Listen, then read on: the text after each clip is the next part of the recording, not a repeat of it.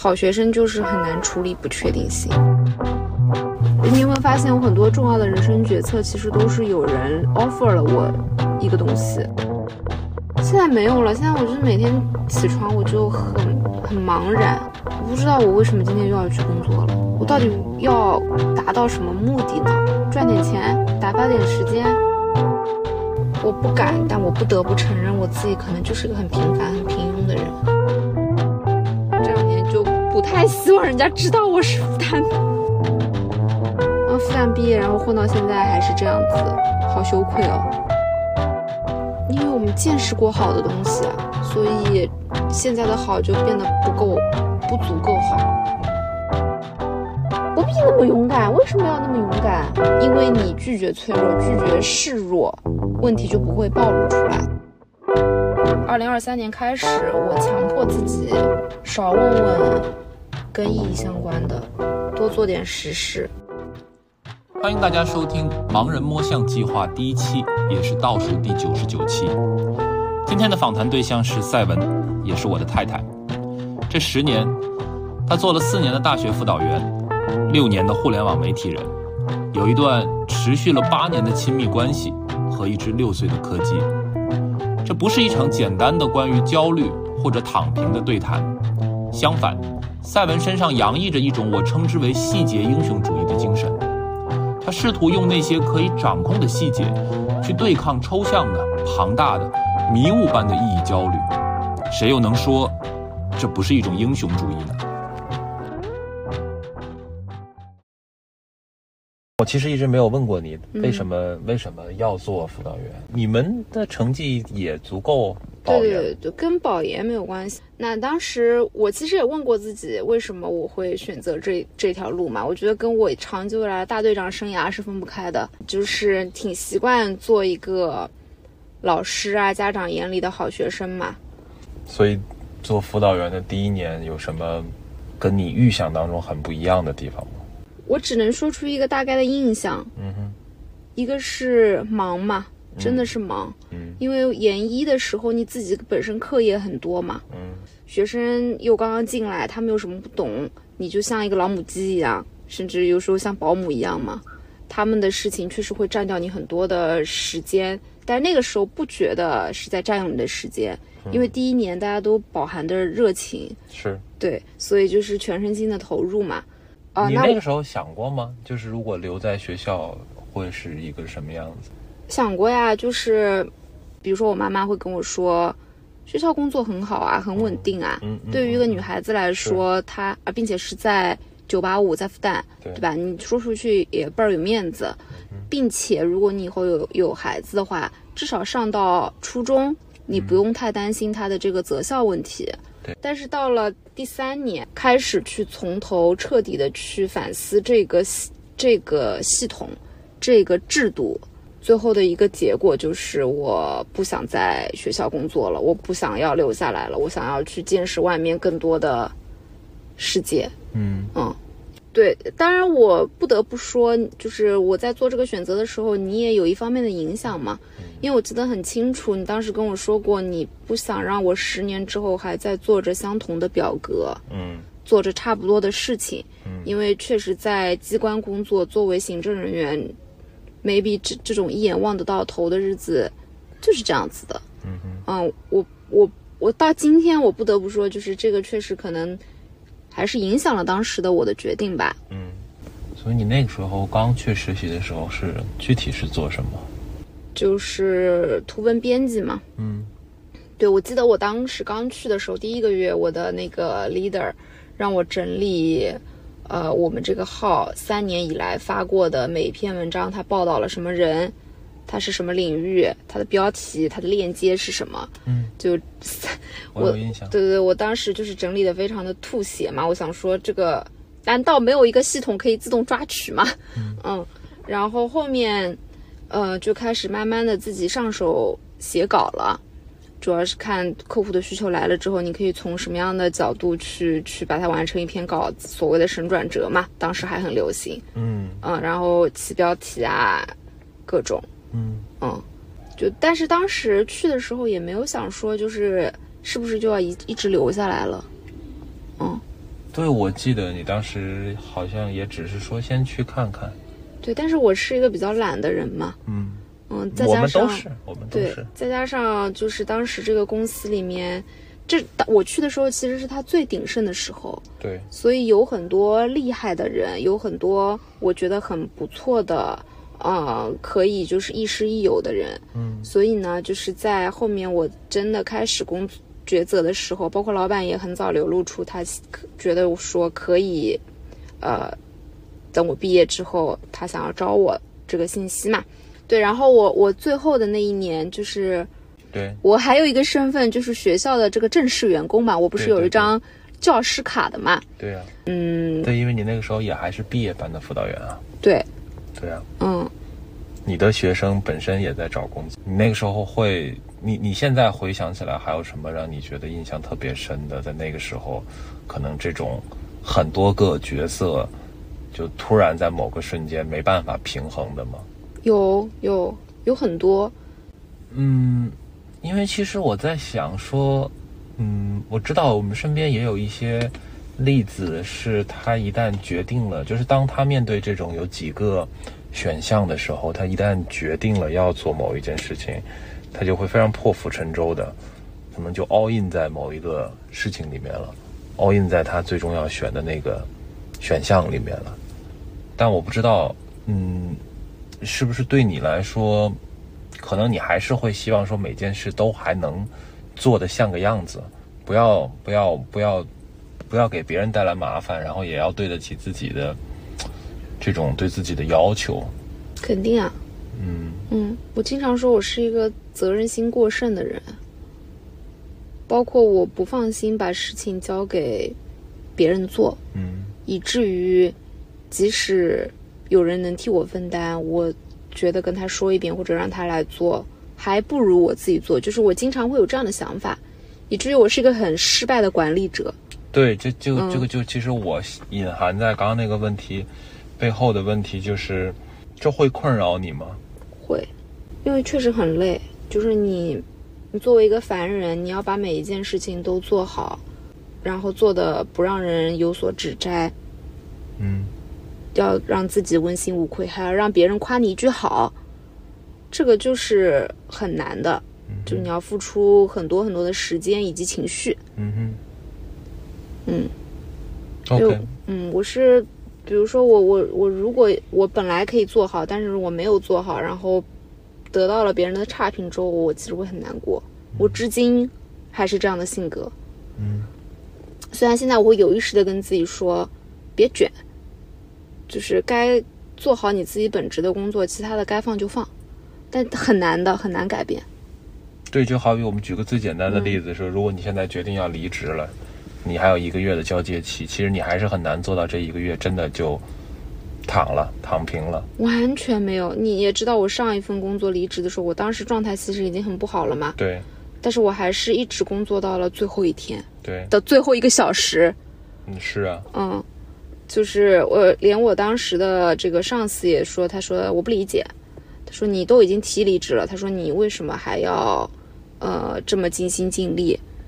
然后我我当时我还就是跟他说，我说那怎么弄呢？我说我摆烂嘛？我说那这个东西总要都到这儿了，我说我既然还没有辞职，那我就要把它推进下去嘛。嗯嗯哼，但其实这个可能有人称它为是优秀的职业伦理道德，有人可能也会称它为就是你摆不正自己的位置嘛，那这样对，真的就是会很累嘛。会的。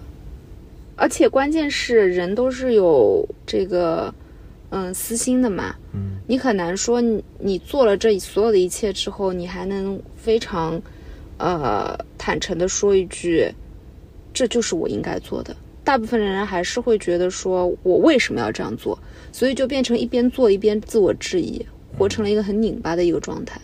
索性你就真的是呃工作表、工作狂，你就觉得你活着呼吸的每一口空气都要有相应的产出。嗯嗯，你能够合理化这件事情，就是也也就算了。但偏偏呢，我又是那种会时不时的自我反思和审视的那种人，嗯，所以以至于我一边努力工作，一边憎恨这样工作的自己。那你为什么有没有想过说，那干脆我就直接做个好人呗，或者我干脆就做个坏人呗？长久的行为模式吧，就是从小就是这么过来的，就是以至于我我当时已经觉得不太对劲了，但是还是，嗯，所以这个算是你觉得你痛恨自己的一点吗？算。那算是我我觉得我可以活得更率真、更明朗一些，嗯但是我现在大部分很多时候我是暧昧的，是模糊的。所以说回来说回第一份工作吧，嗯，因为确实我会觉得说，好像那个时候你的同事会更加的，嗯，把这当成一个事业。我不知道这是一个原因还是一个结果，是因为他们本身都可能在那个最优秀，就是最在在在这家公司最好的时候，或者说在整个这个行业最好的时候进入这个行业的人，就是会比较优秀呢？还是说那个时候大家都有这样一种比较昂扬的状态？你会有这个感觉吗？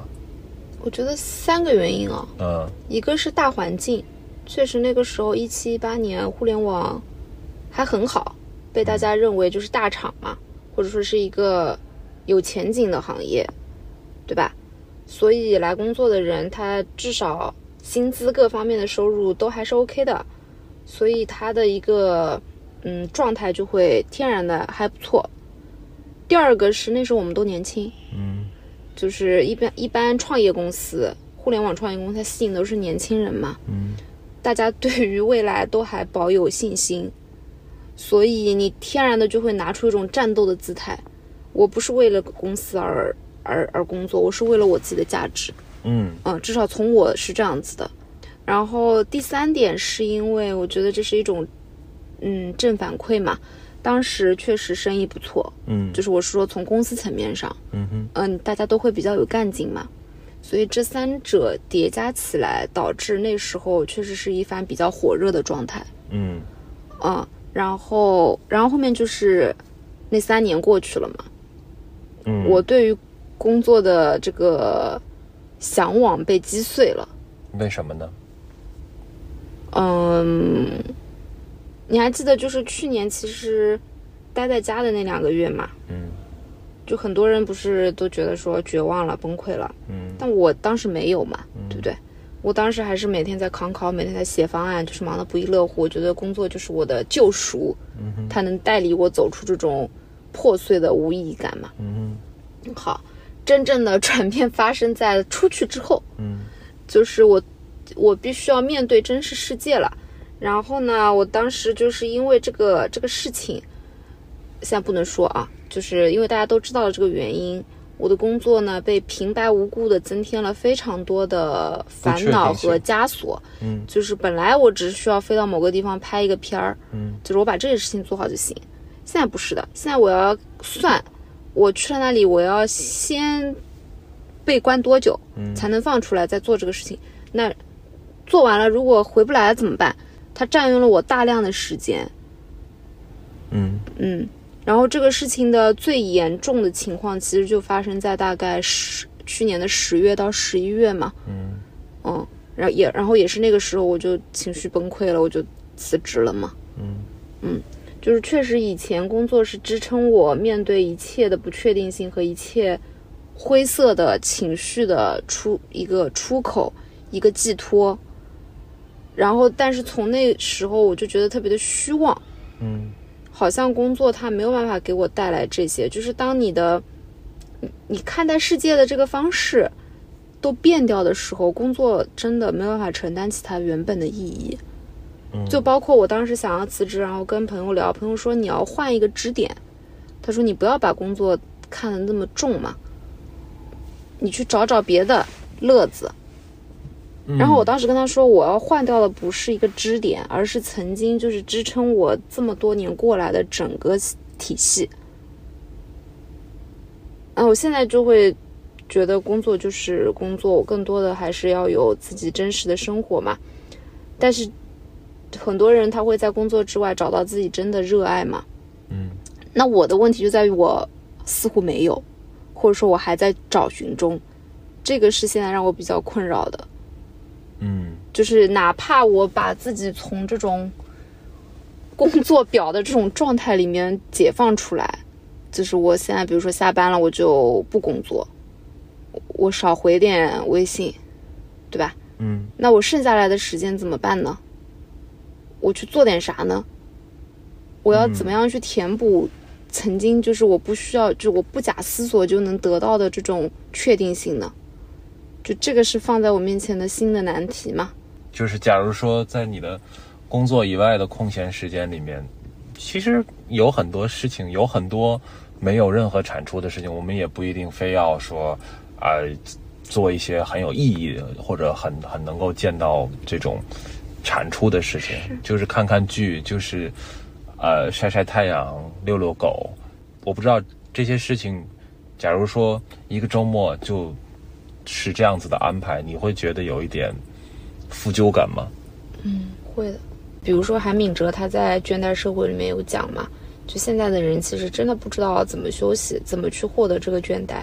嗯包括汉娜阿伦特，我之前发给过你，嗯就他有讲到说暮色的这个私人空间对人有多重要。那我们长久的就是成长在一个，你已经把对于自我价值的剥削跟工作强绑定了，以至于就是你的内卷都已真的是内化了。嗯所以你很难，就是如果你不走出来，你很难去找到它的不合理性嘛。所以大家就会说，OK，你过的每一天、每个小时，甚至每分每秒都要是有意义的。这个是我们从小接受的教育。嗯哼就中国孩子很难 enjoy 游戏，enjoy 无所事事嘛。嗯包括我之前看一本书，就是二十四杠七嘛，嗯。资本主义与睡眠，嗯，它里面就讲说我们的它是怎么就是步步侵占到我们最后的一块领土睡眠上，嗯。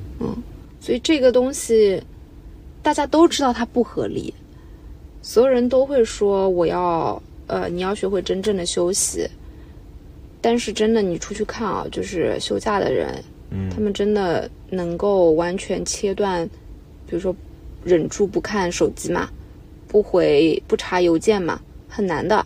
嗯这也是为什么我当时一六年跟我导师去法国的时候，嗯他我们最后挑了一个就是信号非常非常差的一个一个深山老林里面去度假嘛。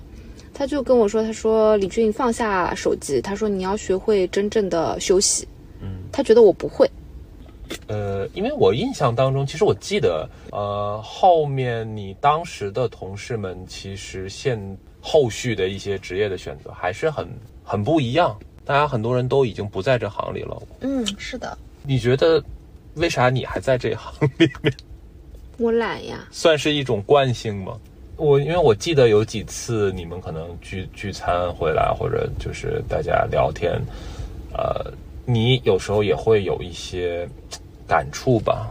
嗯，可能他们当时做的一些选择，呃，在做选择的那个时间点看起来充满各种各样的不确定性，可能意味着说要换了城市、换了行业、换了工作的内容，但是，呃，今天回过头去看，可能就很有非常意想不到的收获。就是我觉得在这方面，我确实是一直比较盲目的。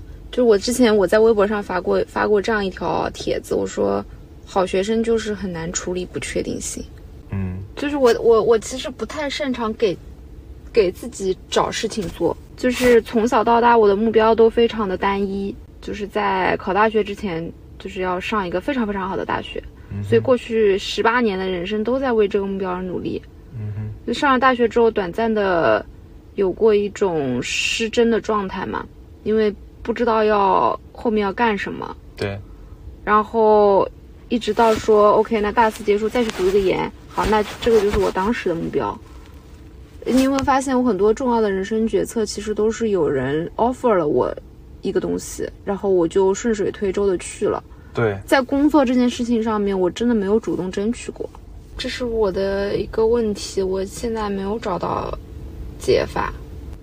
但有没有一种可能性？其实这也是我最近几年在反思的一个问题啊，就是在很长的一段时间里面，我也有这种自我的贬损吧。就是我认为说我不是一个很善于做规划的人。当我看到我那些可能他从呃大一入学就有一个很明确的想法或者所谓的职业规划的同学们，呃，他可能真的实现了他的想法，然后一路也就这样走过来。那时候我也会去反思说，呃，为什么我没有这种规划的意愿或者能力？但最近几年我的想法也有些变化，我也在想，这是不是也是一种自我规训，也是一种自我剥削？嗯，我觉得我可能到了一个我不敢，但我不得不承认，我自己可能就是一个很平凡、很平庸的人。我可能就是目标感缺失吧。就从小是别人告诉我你要做一个好学生，哎，正好我学习能力还不错，一直都还做的蛮好的，然后就在这条路上一直走了下去。就是你没有真的觉察到或者 get 到过，你真正。的能力，你的特长是什么？你擅长做的事是什么？我没有找到。嗯，我本来以为我工作之后会找到的，但我发现也没有。就是我好像在哪一个岗位我都能做的不错，但是你说有哪个岗位不可或缺？没有。我真的陷入到一种我不知道我还要为什么而奋斗的漩涡里面。我每天早上去去上班，就是二十岁出头的时候，我会说。加油！就是工作就是目的本身。现在没有了。现在我就是每天起床我就很很茫然，我不知道我为什么今天又要去工作了。我到底要达到什么目的呢？赚点钱，打发点时间，还是真的从这个工作里面创造点价值和意义？所以我有段时间就跟你说，要不生个小孩吧。嗯。就是中年人都是用繁殖来克服自己的无意义感嘛？嗯，那我这就是一个很不确定的事情了。对，我想说，如果有了个一个小孩，你看我现阶段的目标又有了，我又给自己找了一个目标。我的目标就是要把他抚养长大，把他变成一个优秀的人。我又有事情做了。但会吗？他真的会是一个解吗？首先，他当然是个不公平的解，哪怕他是，就是对于这个小孩来说，他。他来到这个世界上的动因并不单纯，他不是因为爸爸妈妈爱他、渴望他，而是为了解决一个问题。但是他某种程度上是一个结嘛，所以为什么很多很多干到中层左右的女性，她会突然怀了孕，她就回家去生孩子？我以前特别不理解，我现在能够有一些感同身受，因为他在事业上，他找不到更多的东西了。工作，所谓工作给人价值，人都要去工作，从工作里面寻找意义，这是一个美丽的谎言。嗯，他他没有办法欺骗你太久，因为如果你每天都在做一些你明知道是狗屁的工作，你要怎么从中得到成就感呢？嗯，我在过去当然也有让我觉得很不错的，就比如说我我拍了一个片子，对吧？嗯。就是大家都觉得很好，嗯哼。但是，过了一段时间，你会发现没有人知道这个片子啊，大家不知，没没有人看过啊。就是除了你这个圈子以外的人，我花了那么多的钱，花了一百万，花了甚至更多的钱，你拍了一个片子，你觉得很好，嗯，但它真的带来什么改变和价值了吗？好像没有。这个时候就很受挫嘛，就是你会觉得好像自己在自嗨。创作好作品，它带来的快乐，像烟花一样很短暂。当我就是我自己戳破那个泡泡的时候，我就觉醒了。一组人一个月、两个月卷进去，最后产出一条片子，但这个片子就如世界上每天在诞生的无数片子中的其中一条，就你发出来结束，没有带来余波，没有带来讨论，这个真的是我要的吗？嗯，就到最后，其实摧毁我的是这个。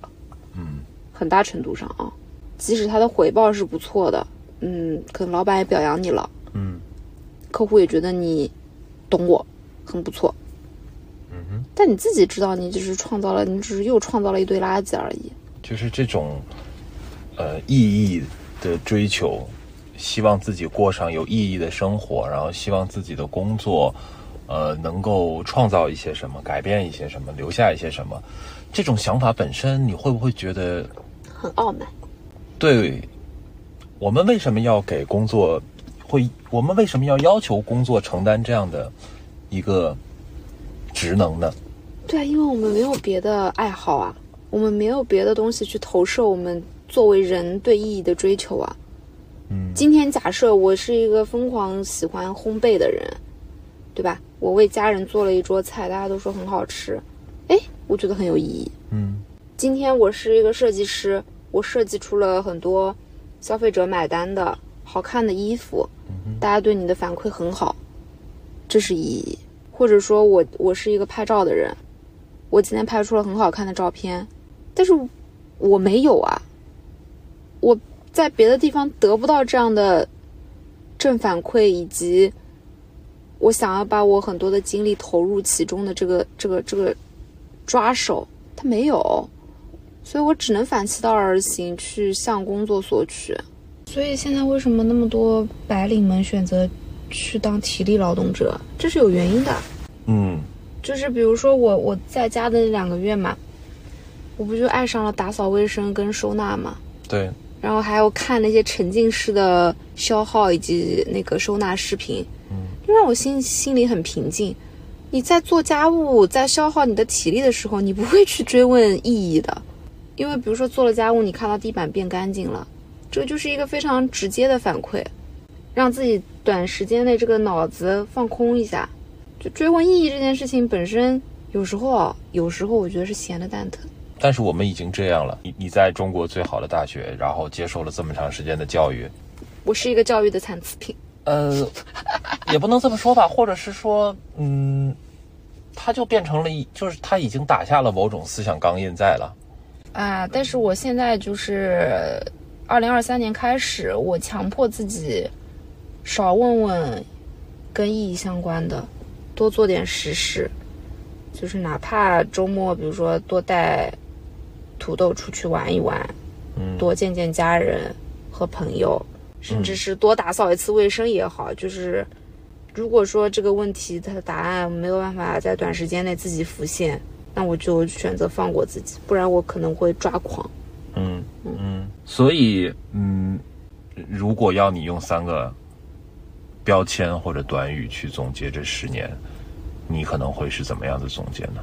我觉得第一个是学会把自己放在更重要的位置，OK，有了一段稳定的亲密关系，嗯它可能不是个标签，嗯但是可能，对吧？它是挺重要的一件事。嗯开始懂得真正焦虑的滋味，嗯嗯，因为可能 焦虑无处不在，二十岁也焦虑，对，嗯但那个时候的焦虑，现在回头看来，可能就是真的是为赋新词强说愁。嗯，你觉得会有什么办法去让你的焦虑变好吗？解决你的焦虑吗？会有什么一种可能性？当我做到这样的事情的时候，我可能就不会再焦虑了；或者当那样的事情发生的时候，我可能就不会再焦虑了。不能藏着说我就摆烂了吧。嗯因为我当时我就是继续回一条的时候，我有很多朋友就跟我说，你以你的工作强度，他说你就是扇一扇翅膀，你就要卷死他们。然后呢，也有好心的人来告诫我，就说差不多就可以了，对吧？不要太较真，不然对你自己和对你的同事们都没有好处。但是呢，我我不想让自己陷进这个泥潭里面。本来就已经在询问意义的事情了，对吧？如果你还用一种这样半吊子的态度去生活，那我觉得就太糟糕了。就他他除了让我陷入意义焦虑之外，还会让我陷入，我真的我到底在干什么？嗯。我还是在一个养老，是在一个摸鱼嘛，就是，所以我对自己说的第一件事情就是，还是要以打起百分百的精神，不能敷衍，嗯。因为你一旦开始敷衍，你就会滑入这个轨道，你最后你就会开始敷衍自己，你无法正视你身上存在的问题，你就不想去解决嘛，反正敷衍敷衍就能过去。所以这个是我对自己的一个提醒，就是永远 never ever 去敷衍嘛。嗯第二个，我觉得就是去少少想吧，多多做点实事，就是我刚刚前面嗯说的。嗯那没有爱好，那就去通过尝试，去看看有没有可能在三十二岁以后去发现一个新的爱好？有可能有的。呃，上次就是有个也养狗的朋友，不是就约我出去玩嘛，我就去了嘛。对，然后呢，我就那天快结束的时候，他就让我玩他的那个路冲板。嗯嗯嗯嗯，然后放在以前，我肯定会觉得说，我不要玩，我没有运动细胞，我要出丑的。嗯那那天我上去了，嗯我就滑了一段嘛，哎，好像还可以。嗯不要拒绝，嗯不要先想着拒绝。包括跟你不是也有一些约定嘛，说今年要带土豆去六个地方，那带土豆去何尝又不是我们自己去呢？对，我想把拒绝的想法往后放，嗯嗯就是保持更多的开放性。我觉得这两年我可能太封闭我自己了。对，其实我在想，我我一直有个在我看来有点可怕的想法，就是说我们的这种状态，我们这种对什么都不是很感兴趣的状态，会不会其实不是我们本来的样子？不是说我们天生生下来就是个非常寡淡的人，而是过去这么多年来，我们都已经习惯了。就是我们，我总是觉得说娱乐是低级的，是有害的。嗯所以你没有办法成为亚里士多德意义上的高贵的人。对啊，所以其实你知道吗？就是我在看韩炳哲的时候，我我真的有很多个瞬间，我觉得这说的不就是我吗？那我也是。对呀、嗯这不就又说回去了吗？这个就是你从小受到的教育就是这个样子的呀。所以有有一次我接到一个 brief 说，嗯，要幽呃有质感的幽默，可把我难坏了。幽默是件很难的事情哎，然后还要有质感。第一个你要有趣嘛，嗯第二个你这个有趣还不能低级，不能低俗，你要有一些这个哲思，对吧？有一些让大家会心一笑的东西啊。但这个是完全不是我过去三十年的人生里面受到的教育、受到的传统啊。就小时候大家会觉得说，玩耍是浪费你学习的时间，你是一个坏小孩，你才会在课间就是大喊大闹，然后去玩的满头是汗。真正的受老师赞扬的孩子，都是坐在位子上文文静静的利用这个十分钟时间多背两个单词的人。嗯，你不能要求说出了学校之后，突然要求自己变成一个很有趣的、对什么都感兴趣的人，这个是很违反天性哎。你会有一种担忧吗？因为我记得说，呃，在我们大学刚入学第一年的时候，有一个人有一种说法吧，就是可能对于很多人而言，复旦是他们这一辈子的巅峰，甚至可能是对于绝大多数人来说，复旦是他们这一辈子的巅峰。就是这个这句话一直就像达摩克里斯之剑，一直悬在我的头顶。嗯、我我也是，就是毕业一两年的时候，我非常，嗯，还是很热衷于转发跟复旦有关的动态的。比如说每年他校庆的时候，嗯，就会发一下，暗戳戳的让大家知道，OK，我是校友，啊，我曾经也在那里念过书，对吧？嗯，这两年就不太希望人家知道我是复旦的。包括就是在呃工作上有人介绍说这个是徐老师的学妹，就我们创始人也是复旦的嘛，嗯我都会很羞愧。我想说，哎呀，不要讲，不要讲了，或者说这是我们的高高材生，哦，就想说不要讲，不要讲。你就说里面的潜台词是，啊，复旦毕业然后混到现在还是这样子，好羞愧哦。但我不知道是不是我们想要的太多了。世俗的说，也还好啦，过得。因为我们见识过好的东西啊，所以现在的好就变得不够，不足够好。嗯而且像我是从一个南方的小镇通过高考来到上海这个城市，你就已经经历过一次这样子的，你知道可是可以从不好到比较好的，所以你的血液里面或者说你你的这个这个脑子里面潜下意识的就是要一直要更好，嗯，就这个就像一个命运的魔咒一样，我感觉我这辈子是出不来了。为什么痛苦？为什么焦虑啊？源于不就是源于这个吗？嗯，想要更好嘛，但是更好的路在哪里呀？没找到吗？有一种说法是说，我们总是会面对各种各样的呃不完美或者说不公平。那如果我们能够想办法把它归咎为一个更大的结构性的原因，比如说，啊，我们社会机会流动的机会太少了，或者说就是他们啊，原生家庭本身就更有钱，条件更好，资源更好，我们已经很努力了。这样的想法可能会让大家觉得心里舒服一点。你会有这种想法就是来安慰自己吗？如果说我现在还在一个二线城市里面过着很单调的生活，嗯，我可能反而是更满足的、更自洽的，为什么？因为这好像是故事本来应有的走向，就在还是在这样一个地方过着跟父辈、比父辈好一点，但是是本质是差不多的生活。嗯因为你没有见过别的可能性，所以你反而也就不会觉得这个有什么怪异的。嗯所以我一直有一种想法，就是知识是可以是命运的馈赠，也但也有可能是诅咒。嗯就是我通过应试教育，通过高考这个路径，我确实来到了一个客观上更好的城市，它让我见识到了它对于命运的改变，但它可能改到这里就结束了，它没有办法再往前一步了。嗯那人在这个时候有可能就会失去他平和的心态嘛，他就可能会有一些扭曲。这也是为什么狂飙嘛，对吧？嗯，就是人人有了这个第一个改变之后，你就想要的更多。所以你现在看看你现在的自己，你觉得你最热爱自己的是哪一点呢？我我最热爱自己，也是我最不热爱的，就是我的我很认真。就是我我前面不是跟你说嘛，我说一个人如果开始连自己都敷衍了，那就是在走向泥潭的开始嘛，对吧？但是有时候认真真的让你很累，就比如说我现在，嗯，审稿这件事情，嗯其实可能老板对我的期待就是看一看，不要出现什么纰漏。哎，但我发现他们写的不好，我就是会上手自己去改。就如果让我找问题，我觉得每一天都有各种各样的问题，就觉得可能做的不够好嘛。嗯那这个就是认真带来的困扰的一面。